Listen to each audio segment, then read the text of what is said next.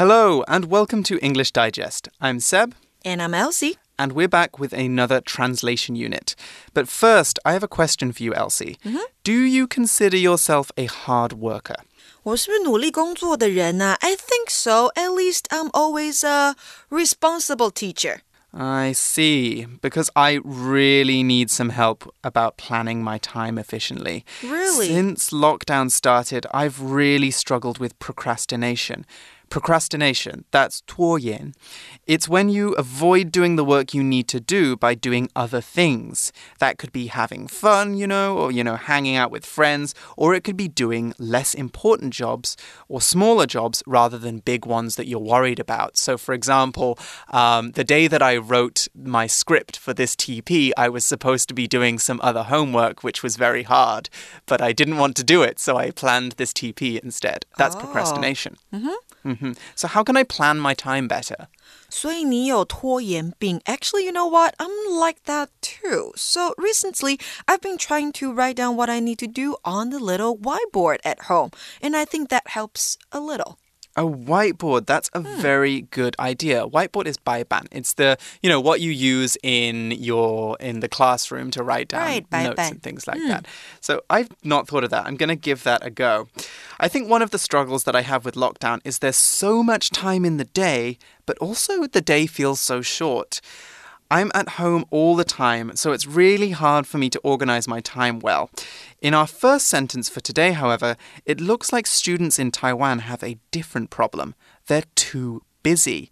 Let's take a closer look, shall we?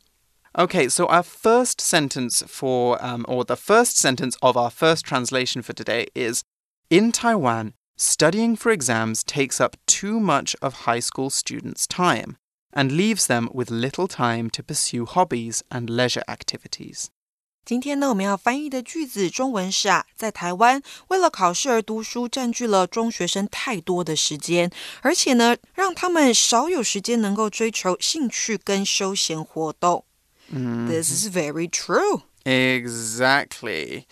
And this makes me think of that complaint that I was always making in high school. You know, would say, when am I going to use this in real life? You know, when mm. you're in math class and you're learning a complicated equation, or you're learning, I don't know, some French, or, you know, a historical battle, you right, think, when am I going to need this? Or geography or like difficult science.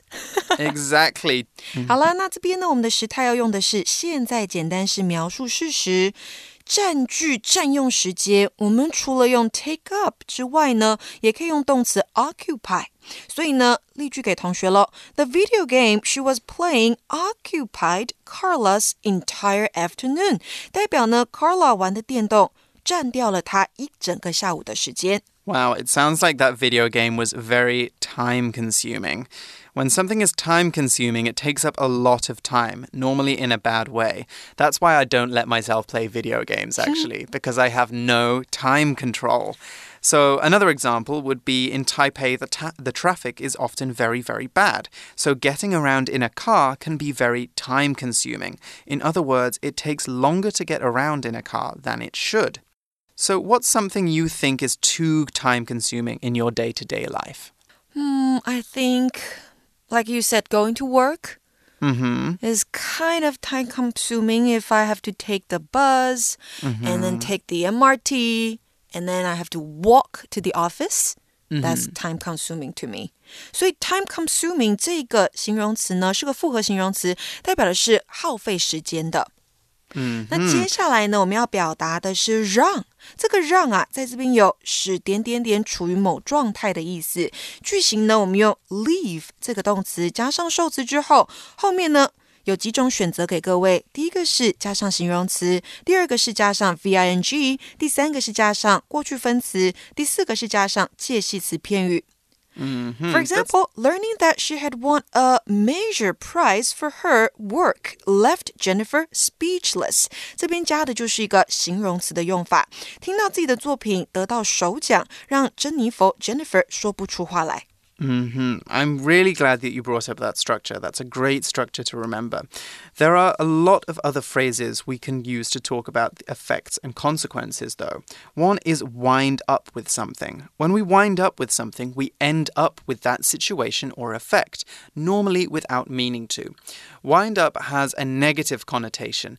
So, for example, we would say, I wound up spending one hour at the supermarket because it was so busy.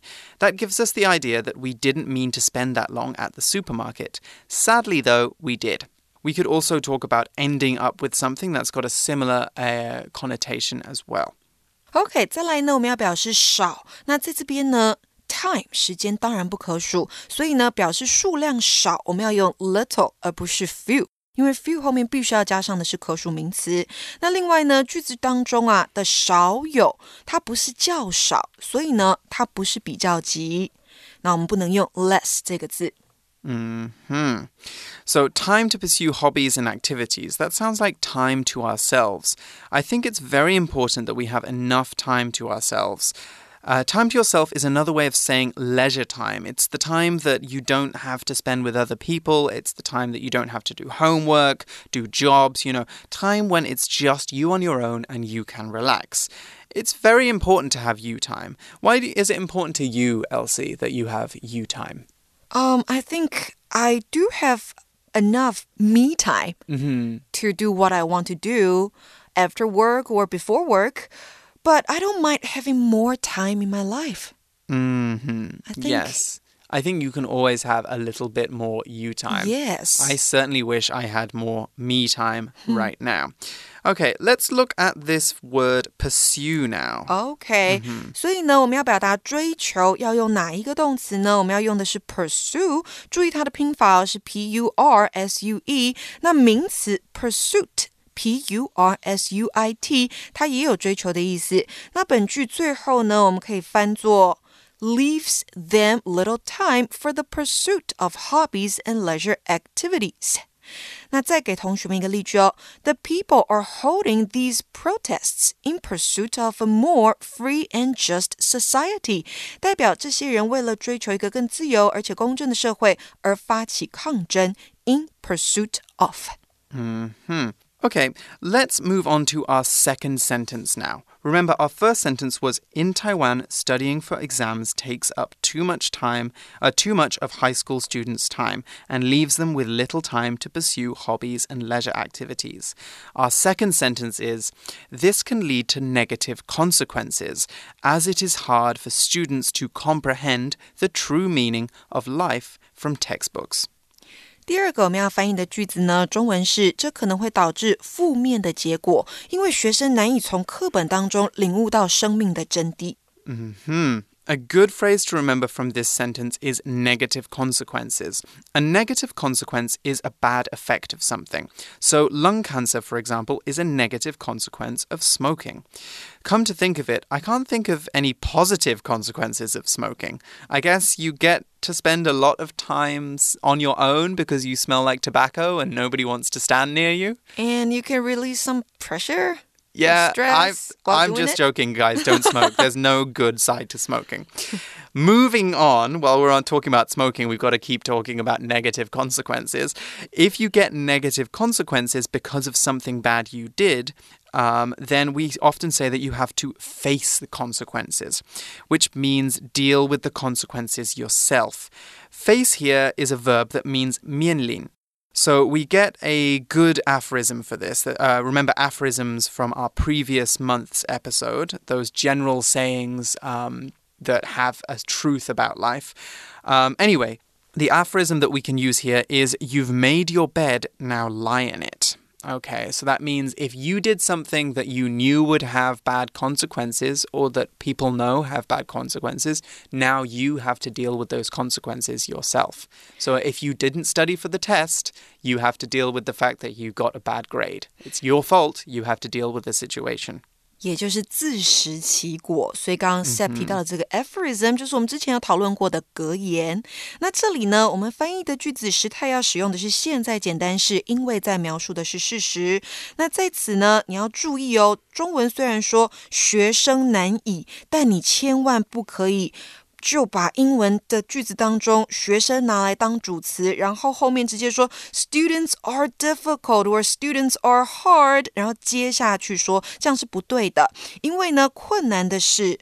从课本当中领悟到生命的真谛这件事，所以在翻译的时候，你必须要以虚主词为首，然后呢加上动词 is 之后加形容词，再加上 for somebody 以及 to，再加上一个原形动词，才可以把真正的主词呢置于不定词之后。那再来。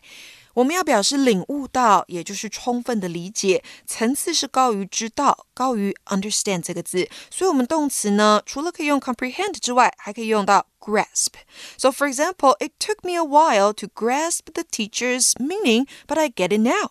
我刚才花了一个一点时间去理解老师的意思，但我现在懂了。嗯哼。Okay, so as Elsie explained, grasp means understand. However, there are lots of other words we can use that have a similar meaning. One phrase I like to use when I'm learning something new is get to grips with. This means to come to understand something new. For example, this computer program is quite complicated, so it was a few days before I got to grips with it, or it took me a while to get to grips with it. When you tighten grip your grip on something, that's different. We're not talking about understanding something anymore, we're talking about controlling something. So it means to gain more control over, as in when that country's government passed a law banning free speech, it tightened its grip on the people. 再来呢，我们要表示的是真谛，也就是真正的意义。那我们可以视上下文译作 the true meaning，或是 the true spirit or the true value of something. So, for example, Vaughn didn't understand the true value of friendship until he no longer had it. 直到 Vaughn 不再拥有友谊的时候，他才明白它真正的价值。嗯哼。 It sounds like Vaughan took his friends for granted. Hmm. When we take something for granted, we don't appreciate its true worth. For granted, by the way, is two words, so it's F O R space granted.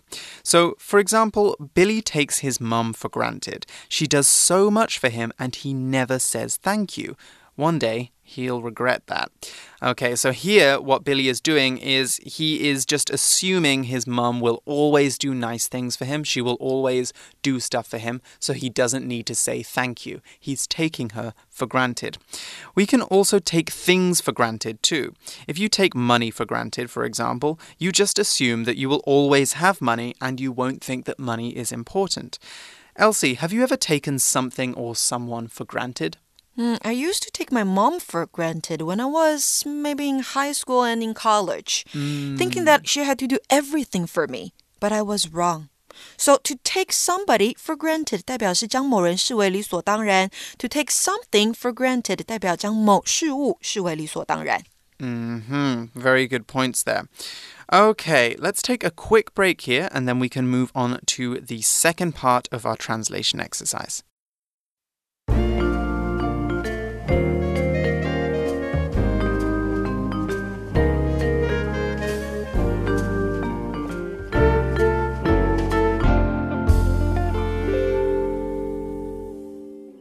Okay, so we're back with our second translation, and this time we're talking about climate. Okay, so climate, remember, is just kind of the general conditions in the weather in a place.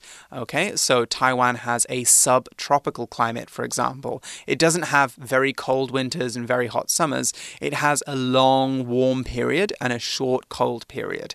So that's different to, say, the climate in the UK, which um, it's actually it's called a maritime climate.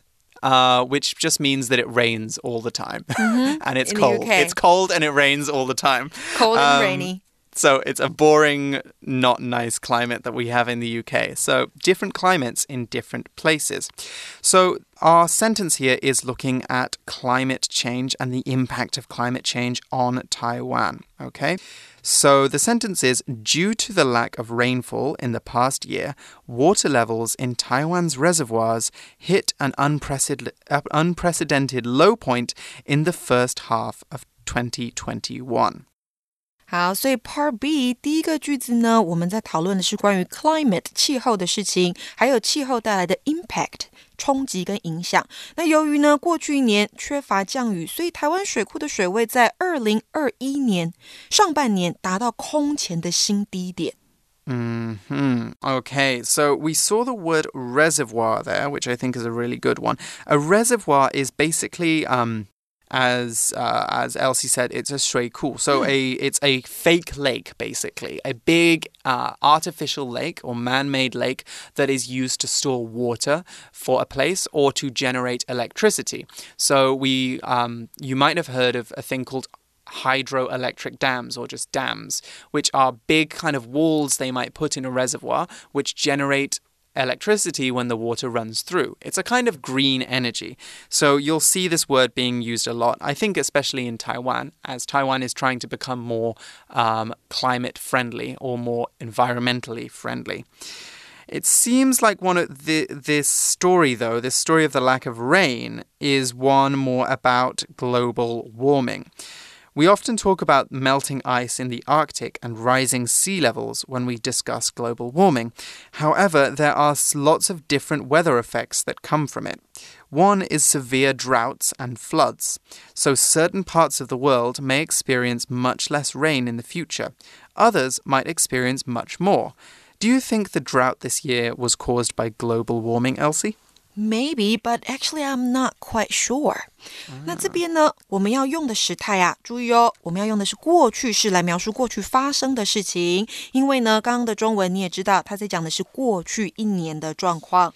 那缺乏、缺少，我们可以用 a lack of 来表示。相同的用法还有 a shortage of。那注意哦。lack 它如果是名词的话，后面常常接的是介系词 of。那如果它做动词的话，你可以在后面直接加上缺少的人或物是什么，你就不需要介系词了。So, for example, the students lack confidence, so they might be shy about speaking in front of people. 学生缺乏自信，所以他们也许会在对人群呃前面说话的这件事情感到羞怯。那这一句我们也可以说成：The students have a lack of confidence, so they might be shy about speaking in front of people. Mm, okay, that's a very good example. I think we all lack confidence from time to time. Mm. When we lack confidence, we don't have courage or we don't believe in ourselves. However, if you challenge yourself and try new things and move outside your comfort zone, you may find that you don't lack confidence so much anymore. We call this personal growth. It's the development of you and your character into a more confident, more mature person. So, one ex- a personal example I'd like to share with you guys is I used to get very nervous when speaking in public, so, you know, giving speeches, things like that. So, I decided to enter a public speaking competition in Japanese. 用日文, wow! Yes, it was very scary because I had to do it at the Japanese embassy for the Japanese ambassador to uh, to Spain. I was in Spain at that time. 哇，还要到大使馆去。 Yes. 太厉 So 害 it 了。 was very scary, but it taught me a lot about being on stage and what I could achieve when I trusted myself to just be myself. And I actually won the competition. Nice. Yeah. So if you just trust yourself, you can actually surprise yourself with the things that you can do. One of my teachers gave me some very good advice about it, actually. They said, You might not be able to make yourself confident immediately. That's fine. Just fake it till you make it. So, fake it till you make it means if you don't feel confident, for example, you can pretend to be confident and people will believe you're confident. And pretty soon, you're going to feel confident too. Because when you present in a certain way, you will start to feel that way. 所以 fake it till you make it 代表是假装到你成功为止。OK，再来呢，我们要看到的是达到该怎么样来表示动词 hit。 在这边呢，就有达到高点或低点的意思。那类似的用法呢，我们还可以用 reach 或者是 come to 这两个。So, for example, local temperatures reached a record high this summer, and they've expected to keep rising. 代表当地的气温在今年夏天达到历史新高，而且呢，预计还会持续攀升。Okay, so reach here is a great word for talking about weather, graphs, statistical data, because we use this word to talk about changes in value, you know, things increasing or things decreasing. There are some other words we can look at too. I just want to point out uh, one for going up and one for going down soar to. So soar is S O A R, and it means normally for a bird to fly high in the sky. So when we talk about uh, a number, say temperatures soaring to a certain value, we mean that they went up very, very high. Um, the opposite of this is plummet to. So plummet is another flying related word. When something plummets, plummets, it falls to the ground very, very quickly. So if temperatures plummet, they fall or they decrease by a lot. So sometimes during the winter in Taiwan, the temperatures can plummet from, say, 20 degrees to 5 degrees over the course of a couple of days. 所以呢，soar to 代表 创新高，plummet to 代表创新低，都是很实用的用法哦。那再来呢，空前的我们要怎么样表示呢？我们可以用到形容词 unprecedented，那它是来自名词 precedent，也就是先例、前例。那空前的概念呢，可以理解是达到历史上的最低点，所以呢，我们也可以翻作 hit the lowest point in history。再给同学们一个例句喽。The amount of wealth owned by the world's richest people is unprecedented in history，代表世界上最富有的人所拥有的财富总额是历史上的新高。Mm, unprecedented. That's a great, very dramatic use of English. Unprecedented means never happened before. So when we're talking about the weather, such as in the translation sentence, we could also use the phrase since records began. So, what was the worst drought since records began? It's difficult to say, but one terrible drought was the Dust Bowl, and it happened in 1930s uh, America. I think it was in Nebraska and Oklahoma, those central states. So basically, what happened at this time was the weather was extremely dry and brought severe dust storms to the center of the US. And the storms made it impossible for farmers there to grow any food, and soon there was an enormous famine. There was lots of hunger. It was one of the great natural disasters of US history. So I think from here we can move on to our second sentence, mm -hmm. which is what basically the Taiwanese government plans to do about this drought. The Water Resources Agency, so that's a government agency, said if the drought persisted, it would adopt stricter water rationing measures.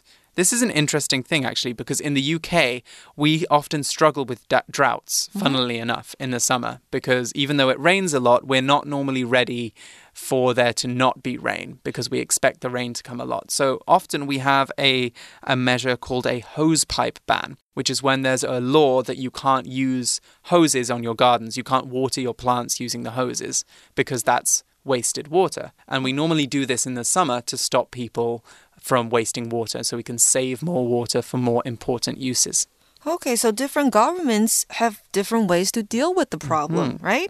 那这边呢，我们的中文呢说到的是水利署表示呢，如果干旱持续的话，他们将采取更严格的限水措施。那时态呢，注意哦，我们要用到的是 过去式，描述过去发生的事情。那干旱我们说是 drought，也可以译为 water shortage，也就是缺水的意思。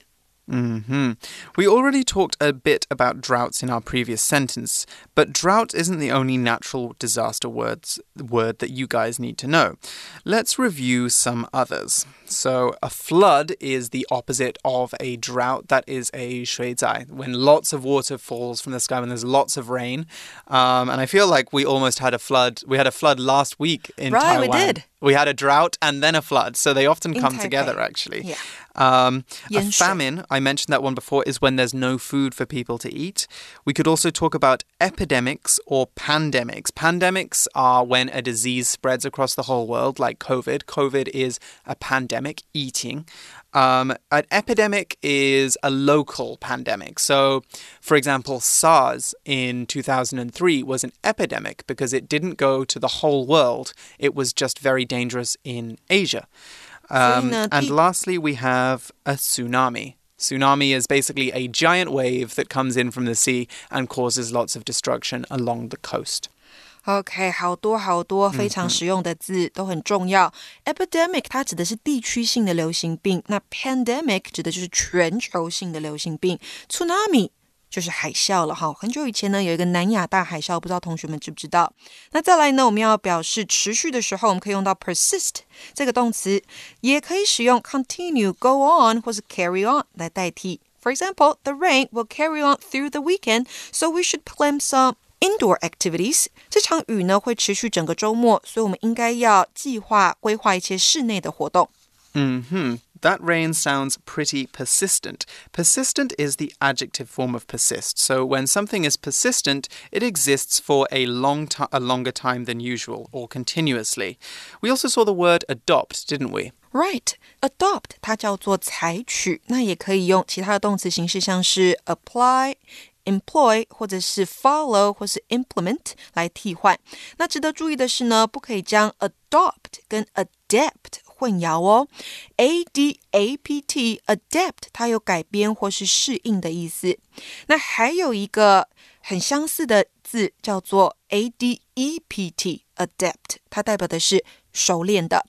Okay, for example, my mom employs a low, firm voice to let me know that I'm in trouble. 代表我妈妈发出一种低沉而且坚定的声音，让我知道我麻烦大了。 Mm hmm. We also saw that the government is going to be using some water rationing uh, measures, aren't they? They're going to be controlling right. the amount of water there is. 嗯，限水呢就是定额配水，英文我们会说 water rationing。那如果表示限量供应、限电的话呢，英文就会是 electricity or power rationing。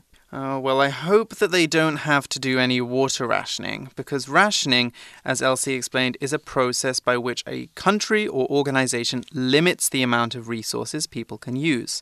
One of the most famous examples of rationing in the UK was food rationing, and this happened during and after World War II. Under food rationing, people were given special books called ration books that had stamps in them. The stamps were valid for specific weeks and could be exchanged with money for certain amounts of meat, cheese, bread, and other things. Because the UK's economy was damaged so much by World War II, the government had to keep the rationing policy for almost 10 years after the war ended. Rationing wasn't a lot of fun, and people really hated it. Okay, 所以除了 配水、定额配水、定额配电，还有配给食物的时候，也会发生这样的事情，叫做 food rationing. hmm exactly. So, unfortunately, that's the end of our lesson today. Let's go through the four sentences again, shall we? Okay.